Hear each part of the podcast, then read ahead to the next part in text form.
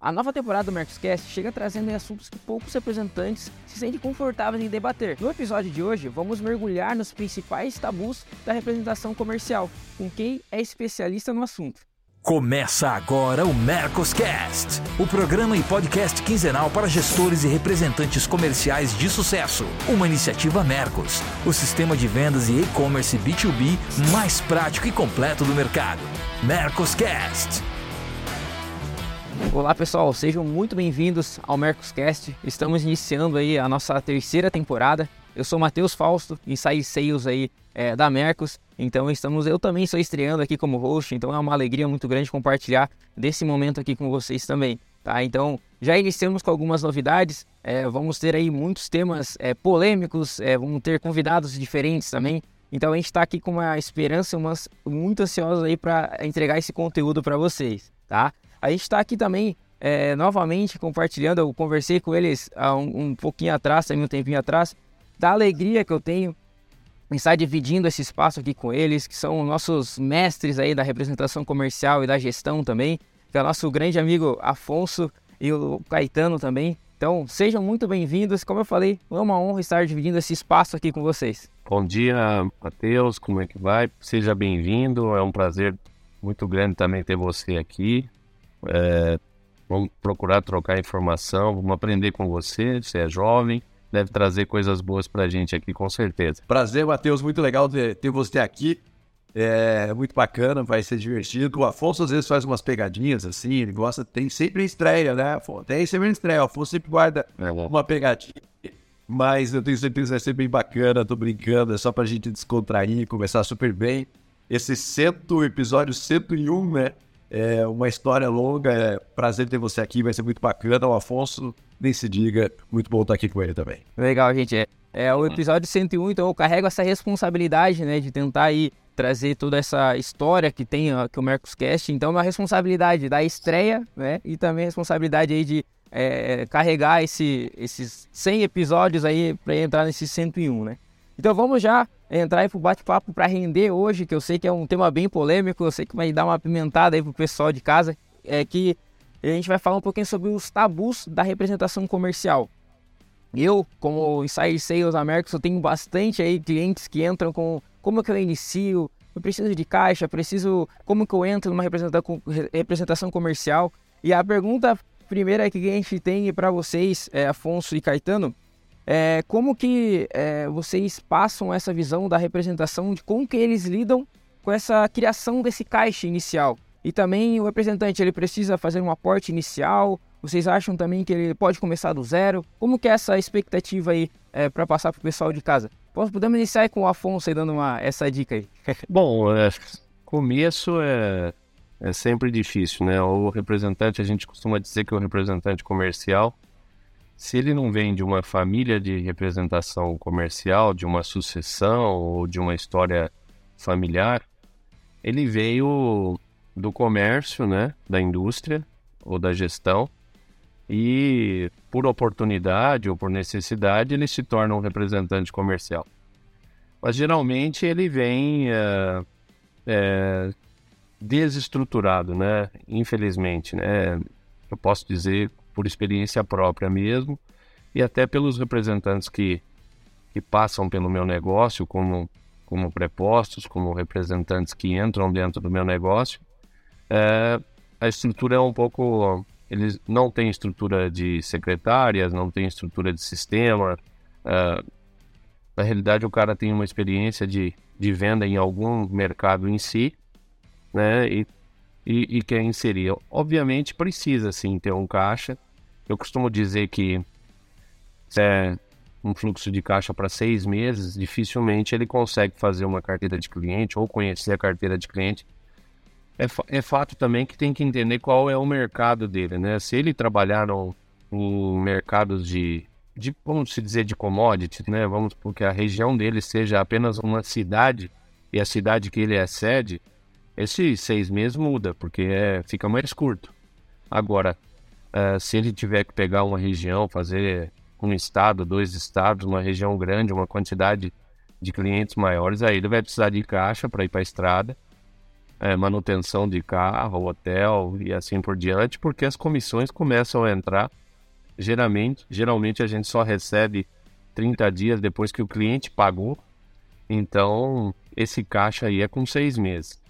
Então, precisa sim ter um caixa, precisa ter uma estrutura. E a minha sugestão, acho que a gente já falou isso em outros programas, é que ele, ao escolher o, o, o segmento dele, ele faça uh, colar em alguém, né? Ele tem que colar como talvez como preposto, uh, e se não, colar numa empresa que dê essa sustentação para ele. Se ele não tiver isso, é, fica muito mais esse início. É, é, o que eu penso, né? O que, que você acha, Caetano? Olha, é, eu acho assim, tem dois tipos de representante. Né? Tem aquele cara que vira representante por uma condição, né? Ah, eu sou vendedor de uma empresa que decidiu só ter representante comercial, eu vou virar representante comercial. É, mas tem, eu tenho visto cada vez mais é, uma moçada vindo decidindo ter uma empresa de representação comercial. E essa moçada, eles entendem perfeitamente que tem que ter um caixa, que abriu uma representação é igual abrir uma loja, você tem que ter um caixa, você tem que ter uma organização, você tem que ter um processo. Eu tenho visto o mercado passar também muito por projetos como o Mercoscast, como informações que estão aí no mercado, passar por uma profissionalização muito grande. E tem uma moçada vindo já com fluxo de caixa, com investimento, e, e é. Ah, desculpa, e é cada vez mais possível fazer isso menos capital. Né? Porque antigamente, você abria uma representação comercial, você tinha que ter uma sede, você tinha que ter uma estrutura física, não sei o quê. Hoje não precisa, hoje pode estar tudo em home office, pode ter, uma série de, de vantagens. Hoje você faz um site de graça, você faz um Instagram de graça e a sua representação existe. Antigamente a sua representação só existia porque você ia lá do cliente e ela aparecia para o cliente. Não tem uma mudança do jeito de fazer. É, e assim, se você perguntar, Caetano, qual a minha representação comercial tem que ter fluxo de caixa? Concorre com o fluxo? Tem que ter fluxo de caixa. Porque senão você vai quebrar, cara. Ou você vai passar por um aperto danado. É, e a gente tem que ter consciência que tem que ter. O problema do aperto danado é que você começa a pegar qualquer representada, qualquer cliente, e aí você acaba se enrolando ainda mais. Né? Porque você começa a vender para cliente que não sei se consegue pagar tão bem, mas ele quer comprar em mim. O cliente olha para você e já está pedindo, vai tentar fazer negócio em cima de você de qualquer jeito. E aí você entra numa seara. Você vai gastar os seis meses do fluxo de caixa planejando ou não. Né? Você pode gastar os seis meses tendo o dinheiro para botar no caixa para passar seis meses, ou você vai gastar pagando juros de dinheiro que você vai ter que tomar no banco para conseguir sustentar a sua operação. Então, basicamente é isso que eu acho. Tem que ter fluxo de caixa e você vai ter que ter de qualquer jeito. Seja com o seu dinheiro ou com o dinheiro do banco, isso vai ter que acontecer. O do banco custa bem caro. Não, legal. Então, a gente que a gente consegue entender aqui realmente é que o, então o representante ele precisa ter essa, esse cuidado financeiro para iniciar, né? Então não pode às vezes na loucura iniciar como o Caetano bem colocou. Hoje a rede social, esses pontos ele acabam contribuindo bastante para você já iniciar já com uma carteira de clientes, vamos dizer assim, né? Mas eu creio que é bem importante né, ter essa segurança do Afonso e é um pouco dessa ousadia que o Caetano também colocou aqui pra gente muito bem. É, já vou te interromper na primeira, na primeira entrada, que é você ficar à vontade, porque aqui a banda toca assim. Esses dias eu tava falando com uma gestora regional, não vou falar nunca de que empresa era, e essa gestora regional, ela já foi representante, da pandemia ela se tornou gestora regional, e ela falou para mim assim, e ela falou exatamente isso, ela falou, Caetano, ganhava mais como representante, vou voltar a ser representante comercial. Aí ela falou, eu falei, quando? Ela falou assim, ah, tô pensando em fazer isso meio rápido. Aí eu perguntei exatamente isso que a gente tá conversando para ela. Então, para mostrar que não é mentira. Porque tem muito gestor que vira representante comercial. Eu perguntei para ela, falei, você tem caixa para virar representante comercial? Daí ela falou assim, não, eu já conheço os clientes, eu faço dinheiro mais rápido, não sei o que. Eu falei, olha, mesmo que você conheça o cliente e venda no primeiro mês, você vai demorar 90 dias para botar esse dinheiro na sua conta. Então você tem que ter dinheiro para 90 dias. Então o que a gente está falando aqui não é teoria, né? É, é a prática. Então eu falei para ela, cara, junta uma grana, organiza e aí faz o movimento. Não faça desesperadamente, porque vai custar muito caro esse movimento que você vai fazer.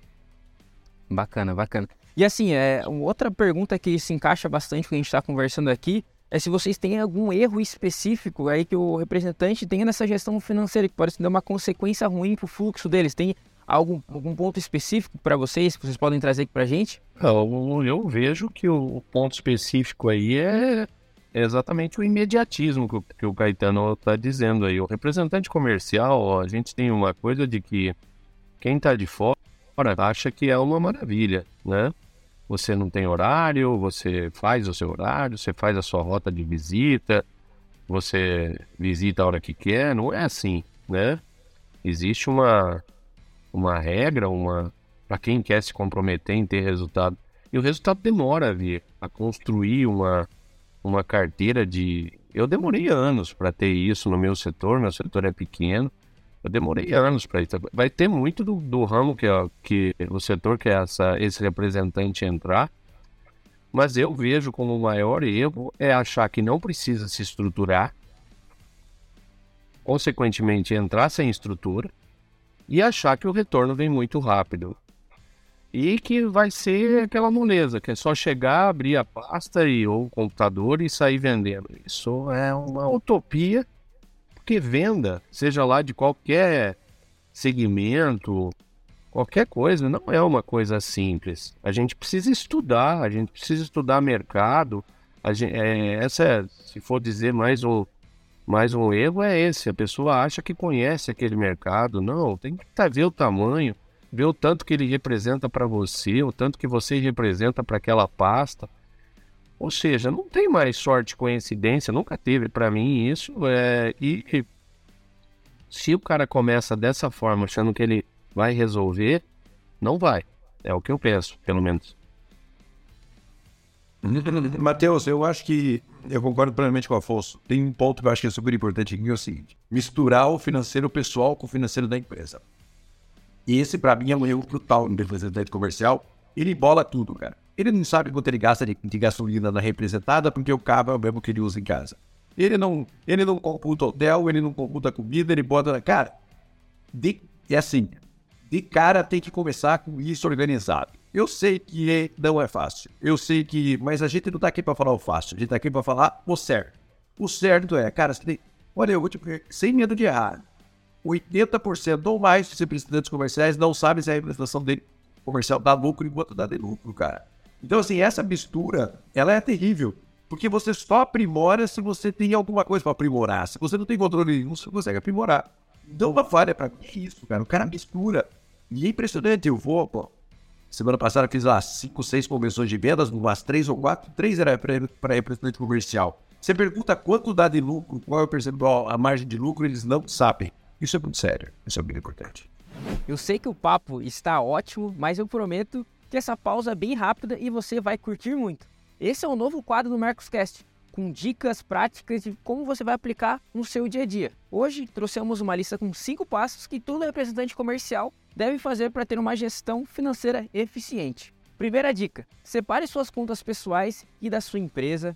Segunda dica: use um software de gestão financeira para organizar todo o seu fluxo de caixa.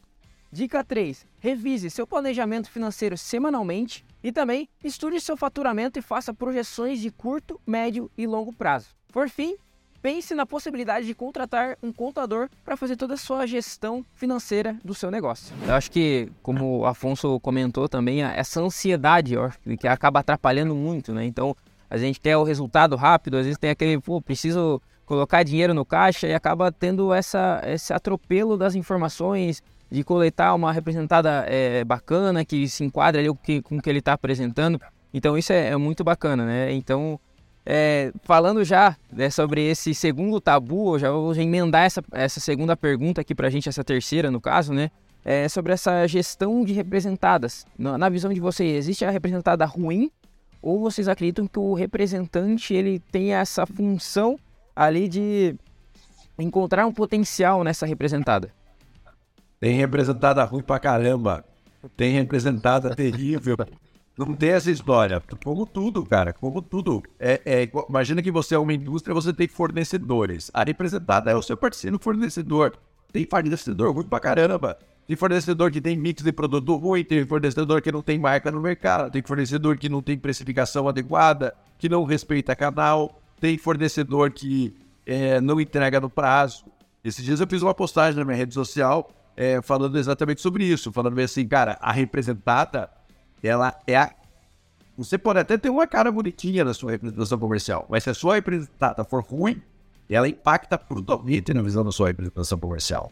Então, tem representada ruim e o representante tem que tomar decisões, porque a empresa dele é um canal, uma parte do processo da representada. Se a representada tentou lá embaixo da representação, ela faz. Então, assim, sim, tem representada ruim, vários aspectos, porém que alguns, é, e elas comprometem violentamente a imagem da representação comercial. Então, o representante, ó, eu vou dizer, ah, comecei a ter problema com uma empresa que eu nunca tive. Vai entender, vai tentar resolver, vai dialogar, fala que está acontecendo um problema. E senão você fica trocando o tempo inteiro, porque todo mundo tem problema. Agora, sistematicamente, você vê que está na cultura da empresa, fé em seu cliente, é, atraso e não quero nem saber, comunico mal com o cliente, comunico mal com a representação.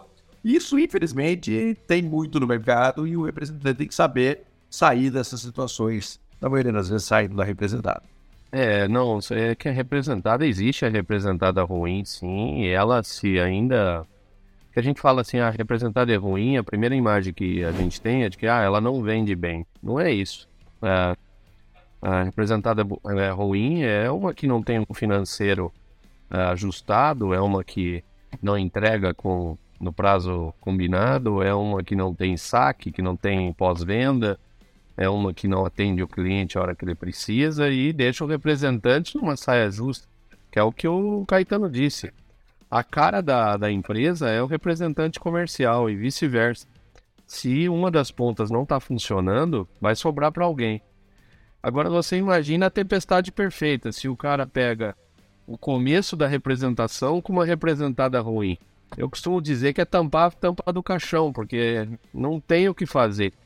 Ele tem que saber, o que o Caetano falou já no começo da nossa da nossa nosso episódio aqui. É escolher muito bem a representação. O difícil é a largada, mas se ele queimar essa largada com uma representação que vai trazer problema para ele, onde o cliente fala: pô, mas você veio aqui, você me trouxe, você já é novo.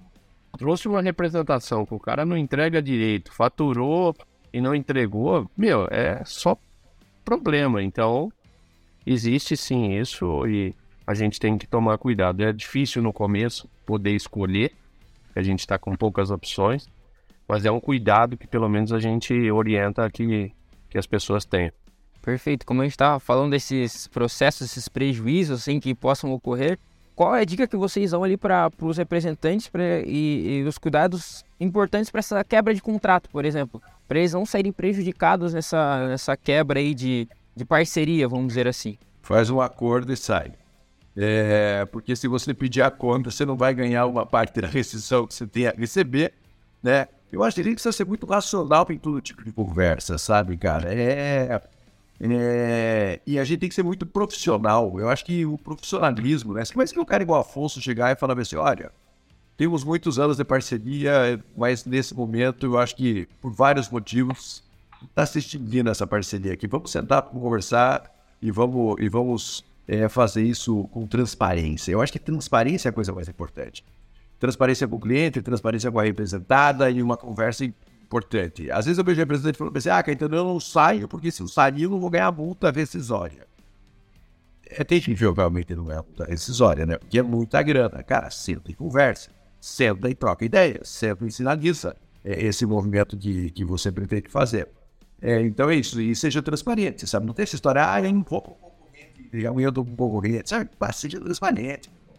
É, eu acho que eu vejo que às vezes o representante ele quer ser mais esperto que o diabo, como diria Napoleão Hill, e aí ele se complica. É, eu, eu, também sou favorável a isso. Eu acho que existem fases que a gente, é, por necessidade, ou por inexperiência, ou por medo, né? O representante é um cara é, que tem medo de ficar sem pastas muitas vezes por conta disso, aí vai pegando qualquer coisa, vai pegando muitas pastas, eu já fiz isso, não é uma loucura. Mas existe a fase que você começa a ter que tomar esse tipo de decisão, de escolher, né? É, eu já tive é, bons acordos na hora de sair, de, de conversar e de falar, ó, oh, não, não vou conseguir tocar isso aqui, vamos fazer um acordo. E tive algumas situações que também perdi essas rescisões e tal, ou não me pagaram, mas assim, sempre tem histórias. Mas eu acho que eu posso dizer com uma carreira longa de representação comercial já me aconteceu de tudo, mas a melhor coisa que pode acontecer para um representante comercial é ele fixar-se num portfólio é, que, que ele tenha segurança é, com as empresas que ele está e principalmente que ele possa dar resultado. E então, se você juntar essas duas coisas, ele vai acabar tendo a noção de que ele não pode ter muitas representadas, porque senão ele não vai conseguir dar qualidade. Então, a hora que ele construir isso, é a hora dele escolher com quem ficar, com quem não ficar. E aí é o que o Caetano disse: põe, senta à mesa e fala, gente, eu não estou aguentando, eu acho melhor parar. Porque é importante também a gente, eu estou olhando para o lado do representante, né? mas tem que olhar para o lado da empresa. Servir.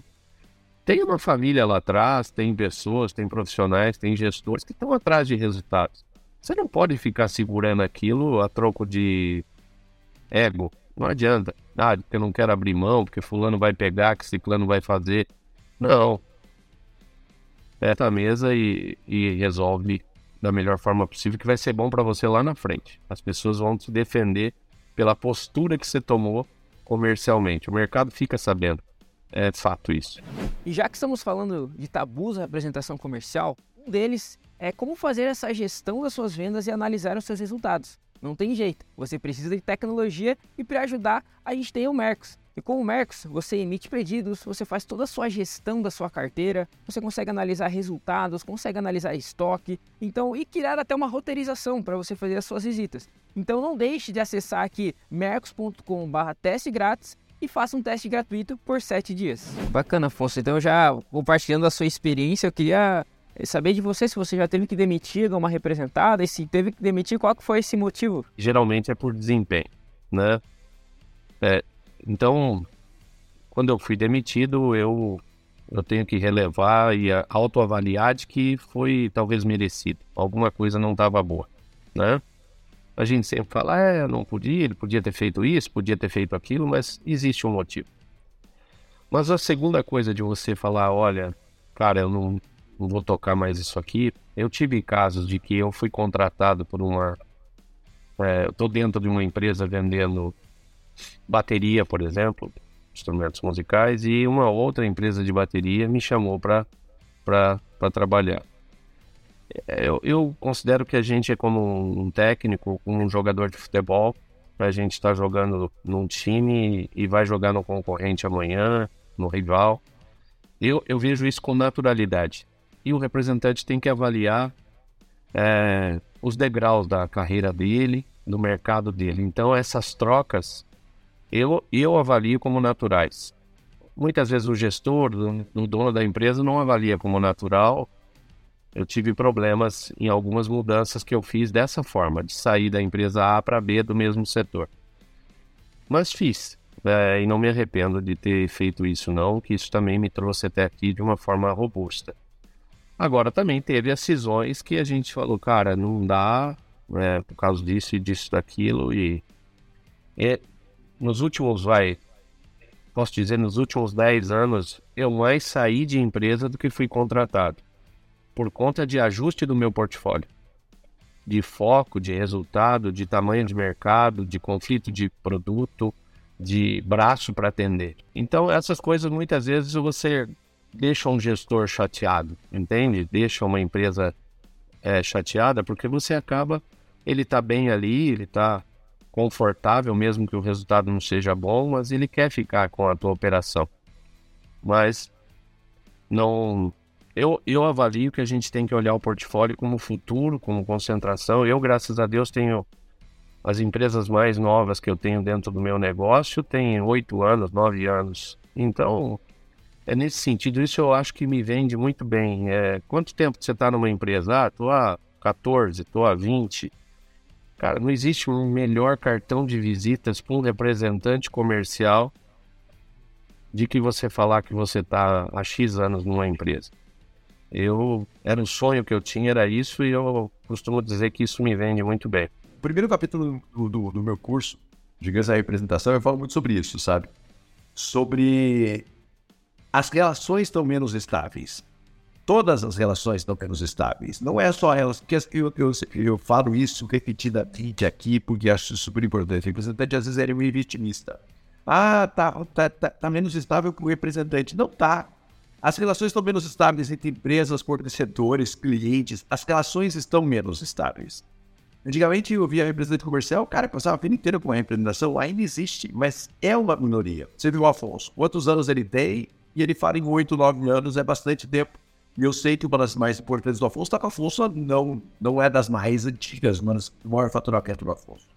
É, então a gente tem que entender o seguinte: as relações estão menos estáveis. Ponto final. Como eu vou lidar com relações menos estáveis? Né? Eu posso ser vítima de relações menos estáveis é, ficando lá passivamente numa, com várias representadas que não gero resultado e não dão resultado, ou eu posso ser um agente ativo desse processo, que é eu tomando decisões em relação a minhas representadas e minha carteira. Então a gente tem que decidir de que lado a gente está. A gente não pode simplesmente é, ignorar que isso está acontecendo no mercado. Cara, eu estou dos dois lados. Eu estou do lado de empresa, do lado de representantes comerciais, treinamento para representante comercial, curso e, e consultoria, conselho e empresa. O tempo inteiro a empresa fala, cara, será que é assim que o modelo é representante? Não é? A empresa aí falando isso, podia. O representante também tem que olhar e falar, pô, eu estou com esse fornecedor, mas eu sei que aquilo está acontecendo lá, eu conheço o diretor comercial da outra empresa, eu conheço o direito comercial da outra empresa. Ele tem que jogar dentro desse ambiente de relações menos estáveis, sempre com ética, sempre com transparência, nunca sendo desrespeitoso, porque o mercado ele é e é todo mundo conhece. Mas o cara tem que olhar e falar, meu, eu num mundo de relações menos estáveis e eu preciso entender isso. Não adianta vitimizar. a minha empresa não quer mais representante comercial, que, que coisa ruim. A empresa tem direito de não querer, ela tem que pagar a decisão e acabou o jogo. Não adianta sofrer. O que você tem que estar é sempre atento ao próximo movimento que você vai fazer. Então esse é o jogo hoje em dia. Não existe outro jogo.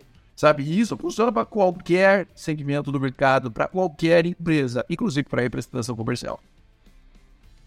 Maravilha, maravilha. Que conteúdo maravilhoso. Eu acho que esse episódio 101 foi assim, ó, fenomenal. Iniciamos a terceira temporada com tudo. Então eu agradeço muito vocês né, por essas dicas. E antes da gente encerrar, eu tenho aqui é, algum, alguns eh, comentários que rolaram aí no episódio 100, que foi um grande sucesso aqui na Mercos. Eu vou destacar aqui o comentário do Éder Henrique de Carvalho, que ele deixou um comentário muito bacana. Vou ler aqui para vocês. Vocês são lendários no assunto e muito nos ajudam e abençoam no dia a dia com todos os episódios gravados. Sou fã de vocês nas plataformas disponíveis como cliente e espectador. Que Deus continue abençoando vocês com toda a sabedoria e capacidade para seguirem com esse propósito. Parabéns, grande abraço. Éder, brigadão é, e continue aí nos acompanhando, comentando, é, dando aquele like pra gente aí, que esses comentários aí acabam ah, nos ajudando e enchendo a gente aí de, de alegria e de esperança aí para trazer mais e mais conteúdos aí para vocês também. Tá bom, Eder? Brigadão.